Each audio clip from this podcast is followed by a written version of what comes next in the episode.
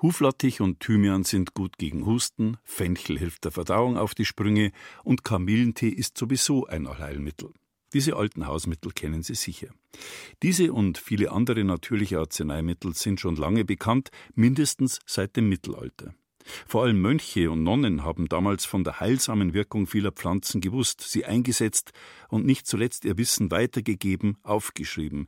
In diesen teils lateinischen, teils mittelhochdeutschen Klosterhandschriften wurden auch Pflanzen beschrieben, die seit Jahrhunderten jetzt nicht mehr recht beachtet wurden, die aber gerade neu entdeckt werden.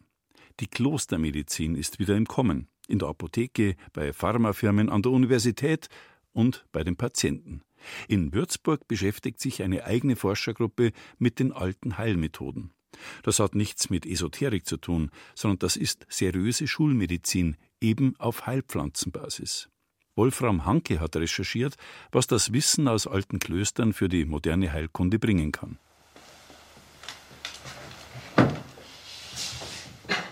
Im Behandlungsraum einer kleinen Naturheilpraxis in Sommerhausen bei Würzburg sitzt Carla Schenk aus Obertulba nahe Bad Kissingen. Sie kommt regelmäßig vorbei und holt sich gesundheitliche Ratschläge. Ich habe jetzt keine großen Leiden. Bei mir geht es um das Präventive, wo ich sage, auch wenn ich kleine Leiden habe, möchte ich keine großen Hämmer, kein Penicillin nehmen. Bei mir funktioniert das sehr gut mit diesen Mitteln aus der Klostermedizin bzw. Hildegard von Bingen. Carla Schenk ist eine der Patientinnen von Iris Eisenmann-Tappe. In ihre Naturheilpraxis für Darmgesundheit und Ernährungsheilkunde kommen viele, die mit ihrem Latein am Ende sind, die schon bei vielen Ärzten waren und kaum noch Vertrauen in die Schulmedizin haben. Der große Vorteil der Heilpraktikerin, sie ist Mitglied der Forschergruppe Klostermedizin. Diese Patienten kommen häufig, weil sie einen Vortrag gesehen haben oder einen Beitrag der Forschergruppe Klostermedizin in einer Illustrierten. Und eigentlich haben die sehr häufig Fragen, kann man das überhaupt umsetzen heute bei einem modernen Patienten? Wir leben ja nicht mehr im Mittelalter. Und äh, manche sind dann durchaus enttäuscht, wenn ich sagen muss, nee, also in diesem Fall brauchen wir eine moderne Diagnostik, da kann ich jetzt nicht behandeln. Man behandelt sowieso nicht, wie man im Mittelalter behandelt hätte. Natürlich nicht. das wäre ja unverantwortlich.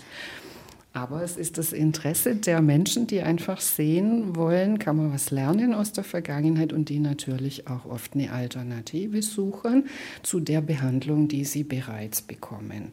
Bei ihrem Hausarzt oder bei einem Facharzt zum Beispiel. Das ist wie wenn die sich eine zweite Meinung holen würden. Auch Carla Schenk ist durch einen Vortrag auf die Klostermedizin gestoßen. Johannes Meyer, wissenschaftlicher Koordinator und Geschäftsführer der Forschergruppe, hat im Rahmen der Bad Kissinger Gesundheitstage einen Vortrag über sein Fachgebiet gehalten und Carla Schenks Interesse geweckt. Seitdem fährt sie 70 Kilometer weit von Obertulba nach Sommerhausen und lässt sich dort beraten und behandeln. Für Johannes Meyer ist mit der Kooperation der Forschergruppe mit der Naturheilpraxis ein Traum in Erfüllung gegangen. Da haben wir dann mit der Frau Dr. Eisenmann-Tappe jemanden gefunden, die auf der einen Seite ein fundiertes wissenschaftliches Wissen hat und die auf der anderen Seite eine Heilpraktika-Ausbildung durchlaufen hatte, schon zu dem Zeitpunkt, als wir sie kennengelernt hatten, sodass wir jetzt auch direkt eine Erfahrung haben, wie kommt das beim Patienten an? Wirkt das wirklich so, wie man sich das vorstellt? Und wir haben da eigentlich wirklich gute Erfahrungen damit gemacht und wir sind sehr glücklich, dass wir das dazu auch äh, diese Möglichkeit auch haben. Vor 19 Jahren, als die Forschergruppe Klostermedizin ihre Arbeit aufnahm, war eine praktische Anwendung noch in weiter Ferne. Johannes Meyer ist eine treibende Kraft der Gruppe.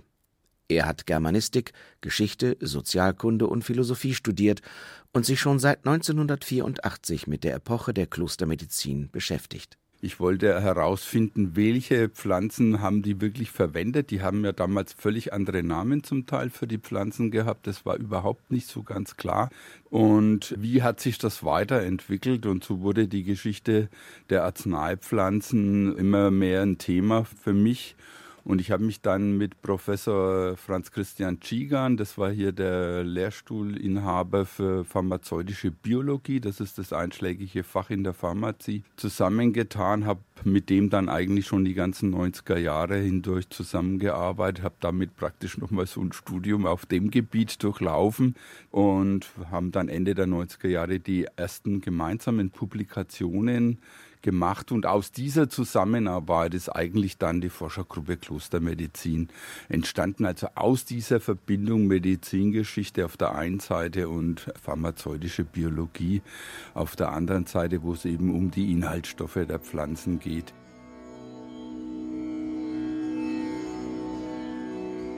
Mittelalterliche Handschriften sind die Grundlage für die Arbeit der Forschergruppe Klostermedizin. Das Lorscher Arzneibuch um 790 in der Abtei Lorsch bei Worms entstanden, ist die älteste erhaltene medizinisch-pharmazeutische Handschrift deutscher Herkunft und liegt heute in der Staatsbibliothek Bamberg. In diesem Text findet man beispielsweise die Beschreibung einer abenteuerlichen Mixtur, die für 20 Tage auf einem Unterschenkelgeschwür belassen prompte Heilung verspricht. Zitat aus dem Lorscher Arzneibuch gegen Unterschenkelgeschwüre an den Schienbeinen. Sie heilen schnell, selbst wenn schon die Knochen herausschauen. Man reibt Schimmel von trockenem Käse und etwas weicheren Schafdung zu gleichen Teilen und gibt ein klein wenig Honig hinzu. Es heilt innert 20 Tagen. Die meisten Kodizes, so heißen die mittelalterlichen Handschriften, befinden sich seit der Säkularisation in staatlichen Bibliotheken zum Beispiel in der Universitätsbibliothek Würzburg, erklärt Oliver Weinreich, Leiter der dortigen Abteilung Handschriften und alte Drucke. Ganz häufig ist es so, dass es eben Sammlungen so aus dem Laufe der Zeit sind, die werden dann irgendwann mal zusammengebunden und dann findet sich auch mal was anderes als medizinisches Material darin. Aber wir haben eben auch medizinische Handschriften, Rezepte. Da geht ja vieles auch in der mittelalterlichen Wissenschaft im Grunde noch in eins mit dem, was man heute Pharmazie nennen würde. Es ist noch wenig eine erforschende, eine explorierende Wissenschaft, sondern eher auch eine betrachtende oder auch überliefernde Wissenschaft. Also was haben die alten Granden gesagt, was wir eben den Studenten weitergeben müssen. Die ältesten Fundstücke in der Würzburger Unibibliothek sind 2000 Jahre alt. Handschriften und Drucke, die die Unibibliothek seit der Säkularisation zu Beginn des 19. Jahrhunderts in ihrem Besitz hat, als kirchliche Bibliotheken aufgelöst wurden und der Bestand in staatliche Bibliotheken wanderte. Klösterliches Wissen formuliert in Mittelhochdeutsch, der Vorform des heutigen Neuhochdeutsch. Zitat aus Marzer Floridus um 1100 über Knoblauch. Weder der Trunk unbekannten und daher verdächtigen Wassers noch häufiger Wechsel verschiedener Aufenthaltsorte kann dem Mann schaden, der allmorgens nüchternen Mundes Allium, also Knoblauch, genießt. Die Sprache von berühmten Minnesängern wie Walter von der Vogelweide kommt in den Handschriften ebenso vor wie mittelalterliches Latein. Deshalb müssen die Texte erst übersetzt werden. Oliver Weinreich, Leiter der Handschriftenabteilung, zeigt in der Würzburger Unibibliothek das Beispiel einer Papierhandschrift aus dem 14. Jahrhundert, fein säuberlich eingepackt in eine Papphülle. Und das ist jetzt hier der Beginn dieser medizinischen Handschrift, also Rezepte, die eben jetzt hier in einer sehr feinen, kleinen Schrift dargestellt sind auf Latein. Hier beginnt's und im Grunde ein kleines Inhaltsverzeichnis vorweg und dann anschließend eben die Erläuterungen dazu. Da bin ich jetzt als Bibliothekar auch schnell mit meinem Latein am Ende, das gebe ich offen zu, denn das ist jetzt im Grunde auch das Forscher-Spezialwissen, das hier einsetzt. Also der fachkundige Forscher, der in der Medizingeschichte ausreichend bewandert ist, der wird sich jetzt hier auch mit kundigem Auge in dieses Material bewegen können und sich gleich orientieren können, auch was ihm das sagt für seine Forschung. Erstaunlich, wie nahe manche Empfehlungen der alten Mönche an den Ratschlägen der heutigen Naturheilkundler liegen. Pflanzen wie Fenchel, Thymian oder Melisse wurden schon im Mittelalter gegen Atemwegsbeschwerden und Verdauungsprobleme eingesetzt. Ähnlich ist es bei Baldrian oder Hopfen, die in der modernen Medizin als Schlaf- und Beruhigungsmittel eingesetzt werden.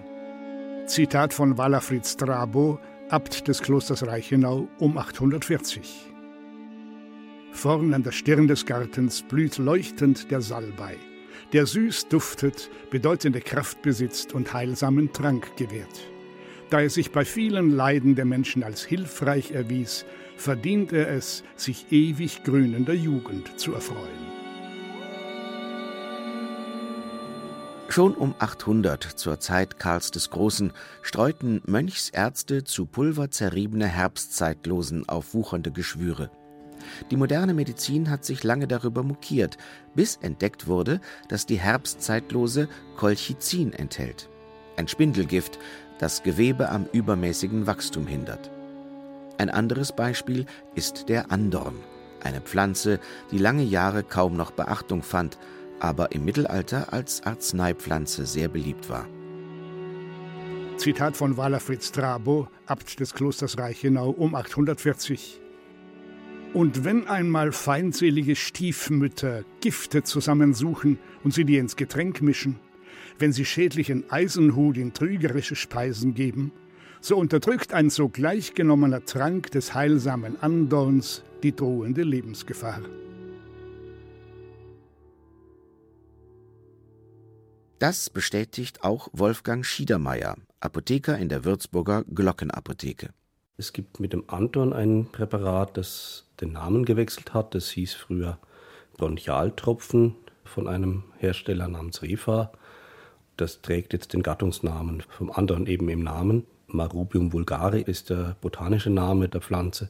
Das ist ein sehr gutes Hustenmittel, wenn so ein Husten sich überhaupt nicht weiter bewegen möchte. Wenn der richtig festsitzt, das ist etwas, wo die Forschergruppe für Klostermedizin die letzten Jahre viel dran geforscht hat. Und da sind sicher auch Erkenntnisse auch in die Produktentwicklung eingegangen. Arzneimittel bestanden im Mittelalter in erster Linie aus pflanzlichen Komponenten, Blätter, Wurzeln oder Rinde. Allerdings verkochten Ärzte zu dieser Zeit auch gerne mal Kröten, Schlangen und Würmer in ihren Heiltränken. Inzwischen versuchen Pharmakonzerne gemeinsam mit der Forschergruppe die damals bekannten Beschwerdebilder mit den Krankheitsbildern von heute abzugleichen und das alte Wissen in neue phytotherapeutische Arzneimittel umzumünzen. Und die sind inzwischen auch bei Patienten sehr beliebt, sagt der Apotheker. Also die Pflanzenheilkunde, was ja die Phytotherapie ist, die ist sehr gut angekommen. Wobei man immer sagen muss, die Phytotherapie ist ja ein Teil der Schulmedizin. Also es gibt meistens ganz klare Dosis-Wirkungsbeziehungen. Je mehr ich von etwas nehme, desto besser und stärker wirkt es. Genauso wie bei Synthetika. Und die meisten Menschen wollen eigentlich ein natürliches Mittel, außer sie haben Bedenken, dass es zu schwach wirkt. Und da kann ich die meisten eigentlich beruhigen, weil die Phytotherapeutika, die heute auf dem Markt sind, die eine Zulassung haben, die haben ihre Wirksamkeit ordentlich nachweisen können. Anbau, Aufzucht und Verarbeitung von Heilpflanzen und Kräutern ist ein Thema, für das sich die Forschergruppe Klostermedizin einen weiteren Partner ins Boot geholt hat, das Kloster Oberzell. Dort hat die Franziskanerin Schwester Leandra vor 28 Jahren einen Kräutergarten angelegt. Mit etwa 100 verschiedenen Pflanzen zählt er zu den größten Klostergärten in Deutschland. Seit Schwester Leandra die Beete aus Altersgründen abgegeben hat, betreut Katharina Mantel von der Forschergruppe den Garten. Sie hat in Würzburg Pharmazie studiert und kann im Garten vom Kloster Oberzell ganz gezielt Heilkräuter anpflanzen, ernten und weiterverarbeiten. Der Garten trägt ganz deutlich die Handschrift von Schwester Leandra und sie sagte immer, für mich ist der Garten ein Lehrgarten, ein Nutzgarten und ein Meditationsgarten. Der ist Stück für Stück gewachsen. Also immer kam ein kleines Beetchen dazu und das sieht man auch, es sind ja lauter kleine Inseln. Inzwischen ist der Kräutergarten rund 120 Quadratmeter groß. Die Anbaufläche liegt zwischen Kirche und dem nahe der Klostermauer vorbeifließenden Main und scheint für jede Beschwerde ein Kraut parat zu haben. Katharina Mantel verwendet für die Pflanzen selbstverständlich weder chemischen Dünger noch sonstige Spritzmittel, nur Kompost, den sie selbst ansetzt. Bei der Arbeit steht ihr Schwester Reingard, eine Franziskanerin aus dem Kloster Oberzell, zur Seite.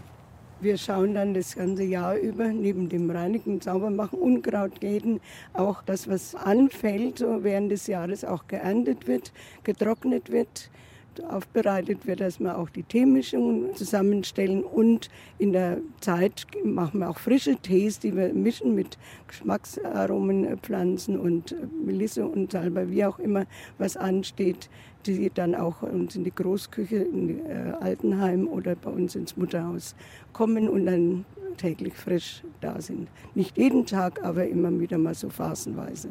Für die Wissenschaftler bietet der Garten die Möglichkeit, all die Theorien aus den klösterlichen Handschriften auch praktisch unter die Lupe zu nehmen. Wie riechen oder schmecken die Heilpflanzen?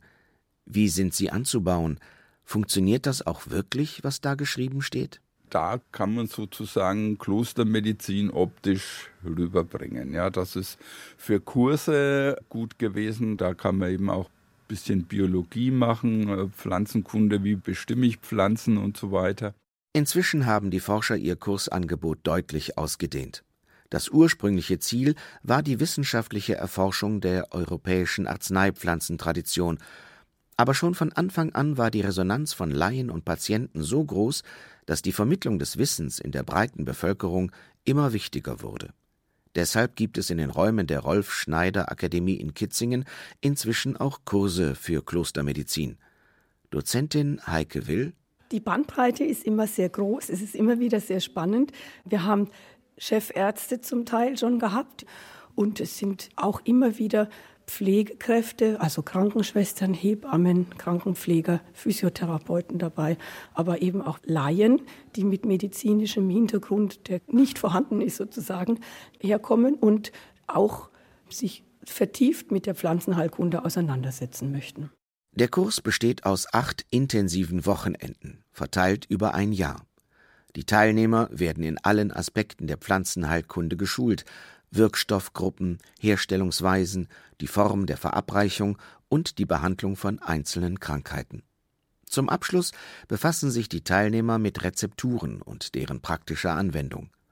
Hausarzt Andreas Greff, der in Salzburg eine eigene Praxis hat, reist dafür sogar regelmäßig aus Österreich an. Im Laufe meiner Ausbildung habe ich in Österreich schon eine Ausbildung für Phytotherapie besucht, habe da das entsprechende Ärztekammerdiplom gemacht und jetzt möchte ich mit dieser Klostermedizin noch versuchen, die Hintergründe ein bisschen zu beleuchten und auch zu wissen, was ist der geschichtliche Background dieser Medizinhistorie und auch wie wurde es früher angewandt, wie sind die Leute zu den Ideen gekommen und dergleichen. Die Nachfrage unter den Patienten in seiner Praxis nach sanfter Medizin steigt stetig, sagt der Hausarzt aus Salzburg. Vor allem pflanzliche Arzneimittel stehen gerade hoch im Kurs. Insgesamt gibt es noch zu wenig Wissen über Arzneipflanzenkunde bei Ärzten, Therapeuten oder Heilpraktikern. Der Aufholbedarf ist riesengroß. Und weil auch die Akzeptanz und das Interesse bei den Schulmedizinern ständig steigt, werden die Dienste der Würzburger Forscherteams immer häufiger in Anspruch genommen. Zum Kern gehören fünf Wissenschaftler aus Würzburg. Dazu kommen zwei Ärzte, einer in Berlin, einer in Stuttgart, ein Altphilologe in der Nähe von Augsburg, ein Theologe und Biologe aus dem Zisterzienserorden in Bonn und eine Professorin für Pharmaziegeschichte, die in Marburg und Basel arbeitet wir wurden teilweise schon gleich am Anfang etwas kritisiert. Unter anderem hat man uns gesagt, man wüsste ja schon alles, was wir da erforschen wollen, das war schon alles bekannt. Das konnte man ganz schnell widerlegen an einigen Beispielen, dass dem überhaupt nicht so ist. Das ist ein gewisser Kampf, der immer noch am Laufen ist, aber wir merken jetzt, dass pflanzliche Mittel auch in die Leitlinien für die Ärzte langsam reinkommen. Also das war vor 20 Jahren praktisch überhaupt nicht der Fall. Dass also jetzt wirklich gesagt wird, zum Beispiel bei Erkältungskrankheiten, dass die Gabe von Antibiotika eigentlich eine Fehlbehandlung ist, weil es ja in erster Linie virale Infekte sind, gegen die Antibiotika gar nicht direkt wirken. Und auf der anderen Seite haben wir eben antivirale Mittel wie jetzt die Senföle aus dem Rettich oder Auch das ätherische Öl, das Thymol aus dem Thymian, was auch eine ganz erhebliche antivirale Wirkung hat. Warum soll man nicht erst mit diesen Mitteln versuchen, die eben kaum Nebenwirkungen haben, zu therapieren und erst wenn das nicht hilft, dann erst zu den Hämmern zu greifen, das setzt sich schon langsam durch. Also das merken wir auch bei jüngeren Ärzten, aber auch bei älteren Ärzten, die das schon jetzt länger praktizieren, dass die damit gute Erfahrungen haben. Genauso alt wie die Auseinandersetzung mit Schulmedizinern ist der Kampf gegen Scharlatane und Quacksalber, die durch das Internet Hochkonjunktur haben. Moderne Kräuterhexen handeln mit mittelalterlichen Wundermedikamenten, Esoterikfans hängen sich magische Edelsteine um den Hals, und im Netz floriert der Handel mit Kräutertinkturen. Wenn man sich ein bisschen auskennt, stehen einem da wirklich die Haare zu Berge oder könnte man richtig gehen verzweifeln? Weil viele Leute glauben einem Arzt gar nichts, aber irgendjemanden, den sie noch nie gesehen haben, aber der irgendwie behauptet, ja, die Schulmedizin erzählt nur Mist, aber ich weiß, wie es geht die haben einen riesigen Erfolg. Auf irgendwelche Dinge, die nur im Internet kursieren, würde ich absolut Abstand nehmen, denn es gibt überhaupt keine Sicherheit und Gewissheit, dass das wirkt. Nur weil Arzneimittel aus der Natur stammen, sind sie nicht die Lösung aller Probleme, sagt der Fachmann. Die Behandlung mit Heilpflanzen kann den Einsatz von pharmazeutischen Mitteln nicht ersetzen, aber ergänzen. Und auch mit Hildegard von Bingen gehen Wissenschaftler und Apotheker kritisch um. Die Benediktinerin aus dem Kloster Ruppertsberg, die in ihren beiden Schriften Physica und Causae et Curae aus dem 12. Jahrhundert zahlreiche Volksheilmittel und Behandlungsmethoden beschreibt, gilt als Galionsfigur der Klostermedizin. Zitat von Hildegard von Bingen, 12. Jahrhundert, über den Saphir. Auch wer töricht ist, so dass ihm jede Einsicht fehlt, aber doch klug sein möchte und es nicht sein kann, und nicht an Bosheit denkt und nicht nach dieser strebt, der soll oft nüchtern mit seiner Zunge an einem Saphir lecken. Er soll das oft tun, und die Torheit wird in ihm vermindert, und er wird klüger als gewohnt. Hildegard von Bingen kombiniert in ihrem Werk die Anwendung von Heilpflanzen mit Magie und christlicher Mystik und wird in ihrer medizinischen Bedeutung oft überschätzt. Viele Laienmediziner haben sich ohne größeres Hintergrundwissen mit ihren Schriften befasst und verwenden ihre Rezepturen zu blauäugig, sagt auch der Apotheker Wolfgang Schiedermeier. Da, wo Hildegard von Bingen draufsteht, da greifen viele Leute lieber zu, als wenn der Name nicht draufsteht. Aber eigentlich ist es heute eher ein Marketing-Gag. Hildegard von Bingen spielt eine große Rolle als Symbolfigur für Klostermedizin, bestätigt auch Johannes Meyer. Aber viel bedeutsamer sind die Texte von Albertus Magnus, einem deutschen Bischof und Universalgelehrten aus dem 13. Jahrhundert, der eine erste ausführliche Darstellung der mitteleuropäischen Flora und Fauna verfasst hat. Oder Konrad von Megenberg, Geistlicher und Rektor der Wiener Domschule, der mit seinem Buch der Natur eine ausführliche Enzyklopädie geschaffen hat. Immer wieder greift die Forschergruppe Klostermedizin aber auch auf bedeutende Autoren der Spätantike zurück, denn die dienten als Quelle für die Mönche des Mittelalters.